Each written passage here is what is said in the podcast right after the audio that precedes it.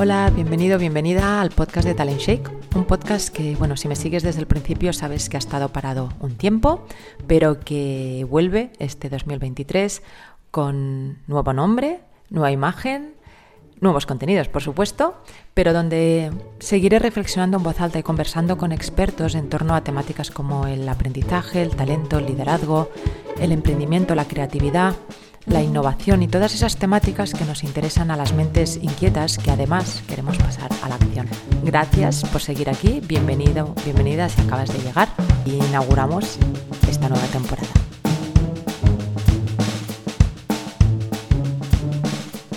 Bueno, pues durante este año y medio te puedes imaginar que el podcast ha estado parado, pero yo no. He estado investigando, reflexionando y participando en proyectos eh, nuevos que me han abierto nuevas ventanas, nuevas miradas que voy a traer eh, en el podcast durante esta nueva temporada y quería compartirlas contigo y ya de paso reflexionar un poco sobre cada una de ellas. Por un lado, he estado investigando, reflexionando y aplicando nuevas maneras de aprender en este nuevo contexto en el que estamos, que cuando inicié el podcast estábamos en plena pandemia, en pleno confinamiento, ahora estamos ya en esa era post-pandemia en la que hemos reflexionado un poco, algunas cosas han hecho pozo, otras que parecía que habían venido para quedarse se han ido igual que llegaron. Pero todo esto nos ha llevado a reflexionar desde otro lugar, con más serenidad en algunos casos, con más cansancio en otras y con, la interrupción o la irrupción más bien de, de, nuevas tecnologías, ¿no? como la inteligencia artificial, que bueno, llevaba tiempo ahí, pero ahora parece que con el chat GTP todos lo hemos descubierto de repente. Pero sobre todo Aquí las preguntas que me hago por, todo lo que voy viendo, por proyectos en los que estoy participando eh, en este sentido, es qué papel juega realmente la inteligencia artificial en nuestra manera de aprender. Pero sobre todo, cómo cambia lo que aprendemos y las habilidades que deberíamos desarrollar, ¿no? Viendo lo que viene, viendo que todo lo que podrá hacer la tecnología, ¿cuál es nuestro papel? De entrada sí que estamos viendo que a más tecnología, más humanismo. Eh, todo lo que es el desarrollo personal está cogiendo una envergadura increíble. En parte la pandemia pues nos, nos reordenó las prioridades, pero creo que también vamos viendo que frente a las máquinas lo que debemos aportar es más humanismo, ser más personas. Porque al final cuando las máquinas ya tengan todas las respuestas, ¿cuál será nuestra función? Ya no será la de saberlo todo, ¿no?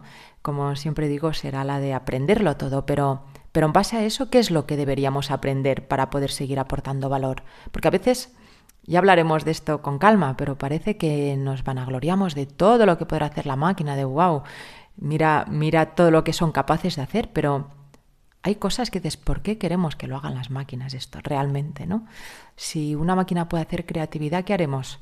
¿Cuál será nuestra creatividad frente a la creatividad de las máquinas? Si la máquina lo sabe todo, ¿qué aportaremos nosotros? Bueno, de todo esto quiero hablar esta nueva temporada 2023, ¿no? sobre la inteligencia artificial y sus posibilidades, su cara y su cruz, sobre las posibilidades en el aprendizaje y la gestión del conocimiento dentro y fuera de la empresa, en cómo cambia el concepto de aprendizaje, de conocimiento, capacidades y habilidades, y por tanto, cómo deberíamos reformular el sistema educativo desde primaria hasta la universidad. Y también el aprendizaje lifelong, ¿no? el que aplicamos en la edad adulta de nuestro papel como personas y qué habilidades deberíamos desarrollar como personas, ya no solo en cuanto a conocimiento. Y, luego, sobre todo, por supuesto, ¿no? la ética, la ética y las grandes preguntas que deberíamos hacernos todos. Los que desarrollan la inteligencia artificial, por supuesto, pero nosotros como usuarios también, porque con nuestras búsquedas con, la utilización que hacemos de la inteligencia artificial también le estamos, la estamos alimentando. Al final la inteligencia artificial va a ser más inteligente cuanto más datos les demos y estos datos se los estamos dando como usuarios. Así que creo que ahí también hay un tema interesante. A raíz de esas preguntas que se me han abierto con la inteligencia artificial, he profundizado directamente en esa área que parece que nos hace realmente humanos, que es la creatividad. Y no hablo de la creatividad aplicada al arte, que esto ya hemos visto que las máquinas lo pueden hacer magníficamente, bueno, o bastante bien, de momento eh, con herramientas como DALI. Hablo de, esa habilidad que te permite crear, resolver, aportar soluciones nuevas, dar giros inesperados, eh, desbloquear miedos, esa creatividad realmente innata a todas las personas, aunque, aunque lamentablemente muchas veces se va perdiendo por el camino. De hecho, a mí me preocupa cuando en la asignatura que doy de creatividad en la universidad pregunto a los, a los alumnos cuántos se sienten creativos y hay muchos, demasiados, que me dicen que no. Y están estudiando publicidad, pero esto es lo de menos, porque es que la creatividad al final la necesitamos todos para, para ser capaces de reinventarnos a nivel personal si hace falta, a nivel profesional también, por supuesto, tener la capacidad de aportar soluciones a estos retos que se nos van a ir presentando. Y esto nos incumbe a todos, así que la creatividad hoy ya no, ya no queda relegada al departamento creativo o al departamento de innovación de una empresa. Hace falta creatividad a todos los niveles y, y esta empieza en cada uno de nosotros porque difícilmente puedes llegar a nuevas soluciones si haces siempre lo mismo. Y ahí es lo chulo de la creatividad, que cuando la activas te abre mundos nuevos. Y ya, eh, insisto, no es solo por lo que mm, vayas a poder aportar a una empresa o la capacidad de innovación que tenga una empresa, es que a nivel personal desarrollar o desoxidar incluso la capacidad creativa te da esta sensación de libertad de, desbloqueo de, capacidad. Para mí, sin duda, la creatividad es básica en todo lo que hago, tanto personal como profesionalmente, pero porque ya la tengo incorporada como, como una manera de actuar. Así que de esto hablaremos también, de la creatividad, de técnicas creativas y de cómo aplicarlas para aprender, para emprender, para comunicar, pero sobre todo para ser. En este último año también ha sido un, un año mágico para el programa Aprendedoras. De hecho, el nombre, el nombre definitivo surgió durante este año, después de varios cambios de nombre para que se entendiera bien en qué consistía el, programa, que no es fácil y quien ha pasado por él, por él lo sabe. Eh, bueno, pues en este, en este año decidí llamarlo Aprendedoras porque al final el 90% de quienes se inscribían eran mujeres. Me daba un poco de cosa esa sensación de de dejar fuera a los hombres. Algunos se quejó, pero luego cuando vio que podía entrar igualmente y no pasaba nada, eh, pues ya está. Problema resuelto, ¿no? Pero es que el grupo de Telegram ya directamente eh, se llamaba así, ¿no? Tenemos un grupo en el que nos comunicamos en el día a día, en el que hablamos, y, y era aprendedoras, porque así, así se sienten, así nos sentimos. Yo también me considero una aprendedora de vocación, como digo siempre. Así que tenía todo el sentido que el nombre llevase este, ahí el programa llevase este nombre. Pero más allá del nombre, que es solo anecdótico, me doy cuenta de las muchas cosas que he aprendido con todas las mujeres a las que he acompañado desde el 2020 con este programa. Lo primero, que hay muchas mujeres con una curiosidad y ganas de aprender espectacular pero con un síndrome del impostor, bueno, más bien de la impostora, igual de enorme.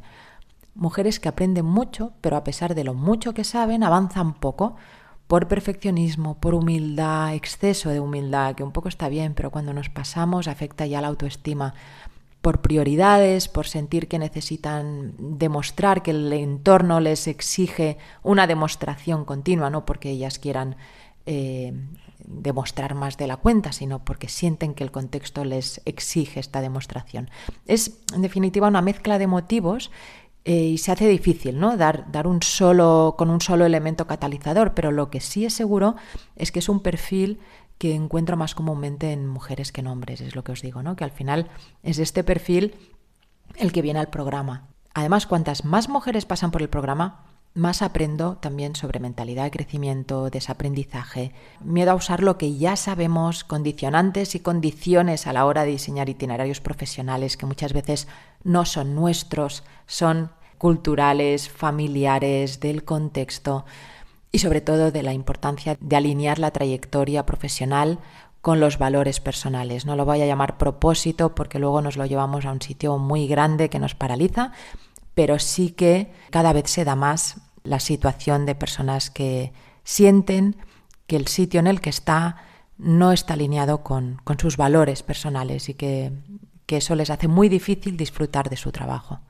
En este sentido, además he seguido en, mi línea de conocer y aplicar procesos de diseño y agilidad a esta definición de, caminos profesionales, ¿no? de cómo encontrar tu camino profesional. Así que me he metido a fondo en el diseño de vida, que es una metodología maravillosa inspirada en el design thinking, En el diseño de futuros, que ya llevo tiempo trabajando en ello, me formé en ello hace ya dos, tres años, pero sobre todo lo estoy usando para ayudarte a crear tu propio diseño de futuros. Y ese Golden Circle de Simon Sinek, que también existe la traslación del Golden Circle, Circle a tu para qué. Entonces, bueno, he estado trabajando mucho en estas metodologías para poder aunarlas, para poder hacer un proceso propio y acompañar en, la definición de caminos profesionales porque es increíble lo que permite eh, estas herramientas de, inspiración, de creatividad, de apertura, de investigación. Así que bueno, te iré contando, lo iré compartiendo también para aquí, por aquí para que vayas cogiendo tips, ideas de cómo puedes usarlo para ir encontrando tu camino. Estos aprendizajes, como te digo, también los compartiré por aquí, como ya hice en los episodios del inicio, pero además enriquecidos y aumentados por este año y medio adicional. Pues de todo esto también hablaremos aquí, del síndrome de la impostora, de la mentalidad de crecimiento, de cómo encontrar tu trayectoria profesional, cómo identificar tu talento, cómo dar rienda suelta a tus fortalezas, ¿no? En vez de estarnos enfocando continuamente en lo que nos falta, enfocarnos en lo que tenemos. Y por último, pero no menos importante, de hecho probablemente empiece con este tema por, aquello que empezamos el año y estamos todos con muy buenas intenciones. Seguiremos hablando de temas que he seguido estudiando y que, me gusta porque me, parece interesante y además a mí también me ayuda a, a, estructurar y poner orden. ¿no? Por un lado, sobre la productividad y la mejora de hábitos, no tanto para hacer más, sino sobre todo para hacer mejor. Esta me parece, un, me parece un paso importante para poder alinear de verdad la vida personal con la profesional tanto si estás por cuenta ajena como si eres emprendedor, te afectará de maneras diferentes esta mezcla de lo personal con lo profesional, pero seguro que te afecta. Entonces, cuando aprendes a ordenar, a, poner foco, a poner, eh, a desarrollar ciertos hábitos, eh, la vida personal y la profesional empiezan a encajar desde otro lugar. También hablaremos de, por qué el cerebro a veces o habitualmente se distrae tantísimo cuando otras veces es capaz de enfocarse sumamente en la tarea. De ahí hablaremos de la perseverancia, de la procrastinación, que a veces son dos caras de la misma moneda. A veces somos perseverantes, a veces procrastinamos in eternum. Y también lo vincularemos a la motivación, que es algo que muchas veces parece que si procrastinamos es falta de motivación o perseveramos cuando tenemos la motivación. Y esto a veces es una trampa. Hablaremos de ello. Y también del orden, el orden como base de todo esto, ¿no? Entonces compartiré por aquí herramientas de gestión del conocimiento, cómo terminar lo que empezamos y sobre todo cómo aplicarlo. Ya sabes que este es un tema que me interesa especialmente, de hecho es el que en el que siempre recalco, ¿no? Que, es importante aterrizar lo que sabes y, y organizarlo de manera que por un lado puedas acceder a ese conocimiento de manera ágil y con sentido y que además luego puedas hacer algo con eso. No quiere decir que tengas que emprender, que tengas que de repente hacer un proyecto, pero que enriquezcas el conocimiento que ya tenías con ese conocimiento nuevo, ¿no? Al final no se trata de hacer listas eternas de libros y cursos, poner el check de mira cuántos libros he leído, cuántos cursos he hecho. En realidad el, trabajo valioso y difícil empieza cuando cierras el libro, cuando terminas el curso, ¿no? Cuando te preguntas ¿qué hago con todo lo que he aprendido? Entonces, bueno, pues Hablaremos de todo esto porque para poder luego hacer algo con eso es importante identificar cómo me informo, cómo aprendo, cómo organizo toda esta información, ¿no? cómo gestiono este conocimiento y luego cómo lo almaceno y cómo lo comparto. Entonces todo esto forma parte de, este pack de productividad, de orden, de, de foco. Entonces también hablaremos de esto porque me parece básico, me parece básico y sobre todo si eres explorador, que es fácil que si estás escuchando el podcast lo seas y te interesan temas diversos que no siempre están relacionados entre sí, que lo haces porque te mueve la curiosidad más que la necesidad, pues probablemente haya momentos en que sientas que lees mucho, que aprendes mucho, pero que no avanzas, ¿no? Entonces, en esos momentos es cuando toca poner foco. Así que de esto hablaremos también, porque, bueno, ya sabes que siempre digo que el talento se activa cuando usas lo que sabes, lo pules y cuando sabes por dónde seguir mejorándolo. Y además da mucha tranquilidad, da mucha sensación de, de estar avanzando de verdad. De todo esto va a ir esta nueva temporada, de todos estos nuevos temas. Si hay algún tema en concreto vinculado con todo esto que te interesa que aborde, escríbeme que me encantará conocer lo que os interesa para, para irlo haciendo pues, pues bueno, a vuestra medida. Decirte también que en esta nueva temporada las entrevistas que sabes que de vez en cuando hago a expertos de diferentes sectores van a tener un cariz especial y es que se van a hacer vía Zoom para que pueda haber más gente conectada. En vez de estar yo con el entrevistado hablando, lo abriremos para que pueda haber más gente ahí escuchando la entrevista y sobre todo participando al final de la entrevista en un pequeño debate con quienes estén, eh, con los asistentes. Además, esta parte de debate no se grabará, es decir, la parte de la entrevista, pues si no puedes, que no esté, no pasa nada, lo escuchará luego en formato podcast, pero la parte del debate será solo para quien esté en ese rato ahí. Será un grupo reducido, mm, las diez primeras eh, inscripciones, digamos, serán las que puedan asistir para asegurar que el debate eh, realmente sea enriquecedor y todos participamos. Y para poder asistir, simplemente tienes que formar parte del hub, que te suscribes desde la parte en neusportas.com, suscríbete al hub, te suscribes y formando parte del hub podrás estar al día de las nuevas entrevistas que vienen. Yo a través del newsletter que mando los sábados, cuando tenga una fecha para la próxima entrevista, os informo y te puedes inscribir.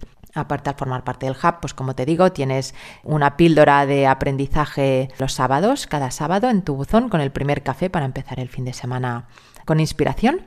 Y además, pues tienes descuento en los programas, informo antes que a nadie de las novedades, de todo lo que voy lanzando, nuevos cursos o lo que sea que, esté haciendo. Desde neusportas.com verás la pestañita de suscríbete al hub y con tu mail estás ya dentro. Así que me encantará contar contigo en alguna de estas entrevistas que muy pronto os iré desvelando quiénes serán las personas que, que participarán en el, en el podcast. Pues creo que por hoy está bien, como primer podcast de vuelta al ruedo. Te espero el martes 7 de febrero, el primer martes del mes, que será cuando me pondré delante del micro para hablar contigo. Muchísimas gracias por estar aquí y vamos a por esta nueva temporada de Talent Shake.